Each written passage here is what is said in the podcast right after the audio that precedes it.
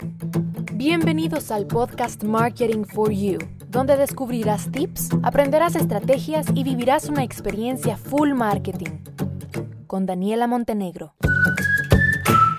Hola, hola, bienvenidos a un nuevo episodio. El día de hoy continuamos con el tema de neuroventas. Hoy eh, hablaremos sobre la parte de claves, estrategias, porque pues es la segunda parte del episodio pasado donde comenzamos tocando el tema de neuroventas, una parte muy teórica, pero muy importante y necesaria que como emprendedores conozcamos. Hoy vamos a hablar ya entonces de algunas partes prácticas, claves, tips, estrategias que ustedes pueden poner en práctica y pues que los van a ayudar para espero que hayan dicho eh, en su mente por lo menos la frase de venderle a la mente y no a la gente, ¿ok? Ese es el objetivo de las neuroventas. Bien, vamos a hablar sobre nueve claves para hacer que las neuroventas trabajen bien y sean precisas y de calidad en nuestra estrategia de ventas y logremos vender, que es al final lo que queremos. Las neuroventas al final lo que nos enseñan es a vender bien. Nosotros sabemos vender, vendemos, vendemos, vendemos, pero con esto vamos a aprender a vender bien porque le vamos a vender a, exacto, la mente y no a la gente, Por eso es importantísimo apelar a las emociones esenciales del ser humano, a los cerebros que nosotros ya sabemos que son los responsables del 85% de las decisiones de compra, que fue lo que hablé el episodio pasado y que espero que hayan escuchado y que ustedes, mientras yo voy hablando, ustedes digan, sí, es el cerebro límbico y, ok, espero que estén ahí respondiendo conmigo. Bien. Pues no, no me enrollo más, porque ustedes saben que yo me enrollo un, mucho, dice, me enrollo mucho.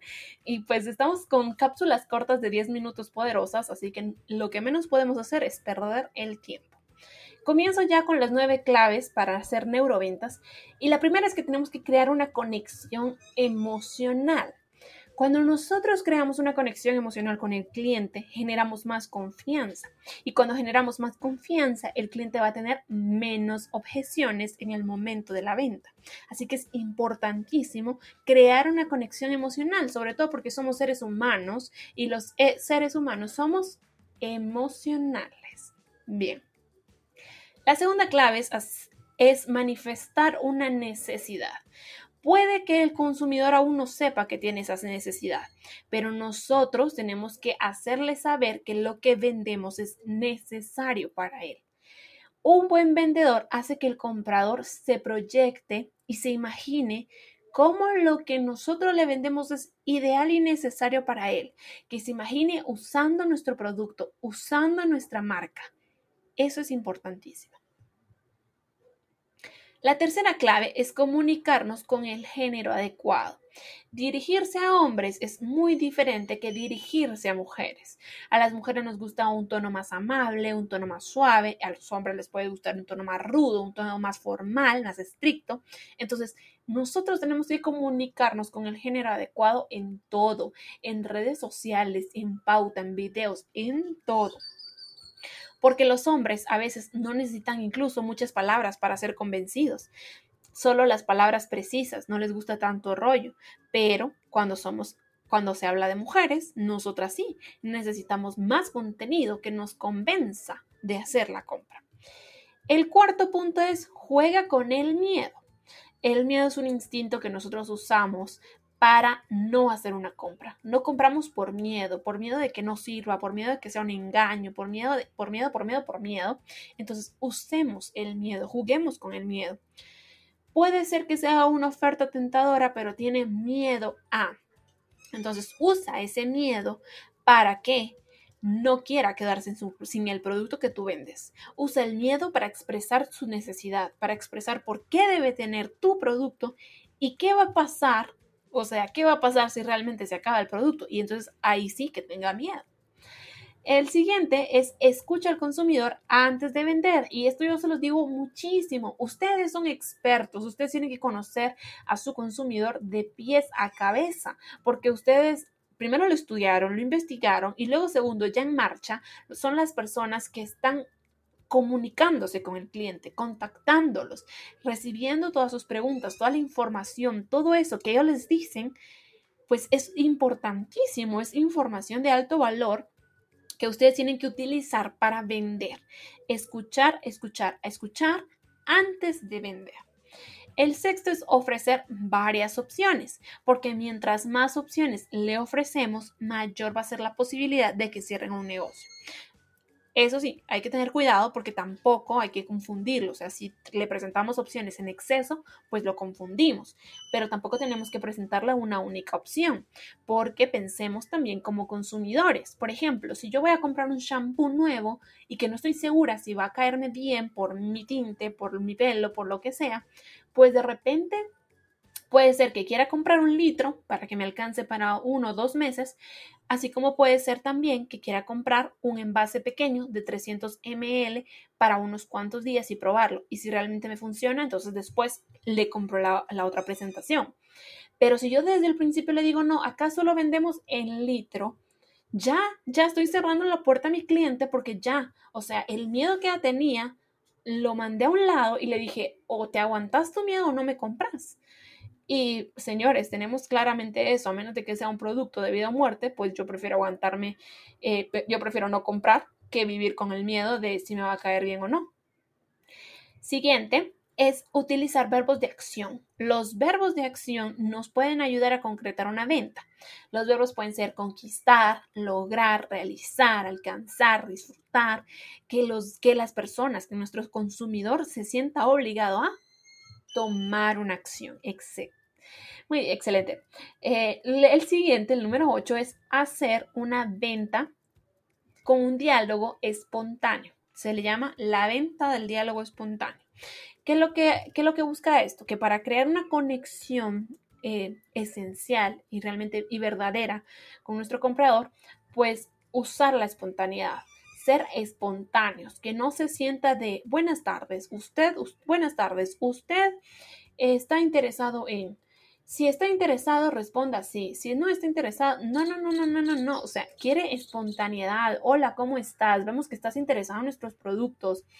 Eh, ¿Cuáles son los productos que te interesan? ¿Cómo es tu cabello? Es graso, es seco, es lacio, es rizado, tienes pintado el pelo. Cuéntanos un poquito, ¿hace cuánto te pintas? Que sea lo más espontáneo posible. Trátalo de tú.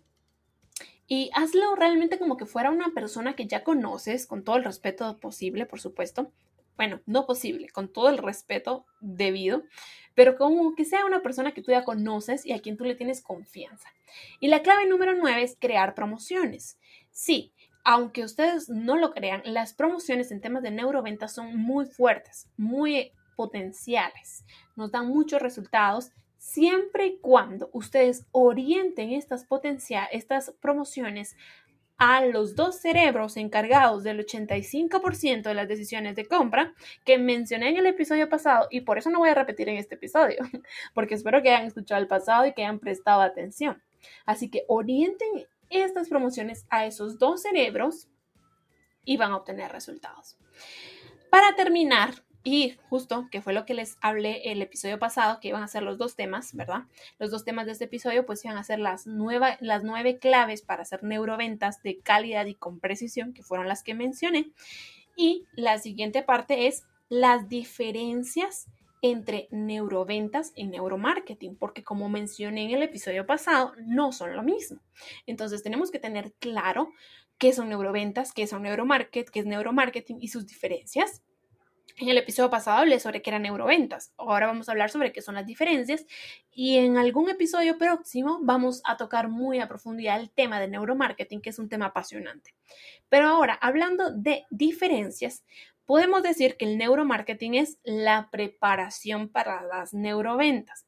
Las neuroventas son esas estrategias enfocadas en vender, esas promociones que van a ir a atacar nuestros dos cerebros encargados de todas las ventas, de todas las decisiones de compra, mejor dicho, inconscientes, el 85%, y el neuromarketing es cómo vamos a ir preparando ese cerebro para que, boom, cuando llegue mi estrategia de neuroventa, mi cerebro no lo piense dos veces y compre.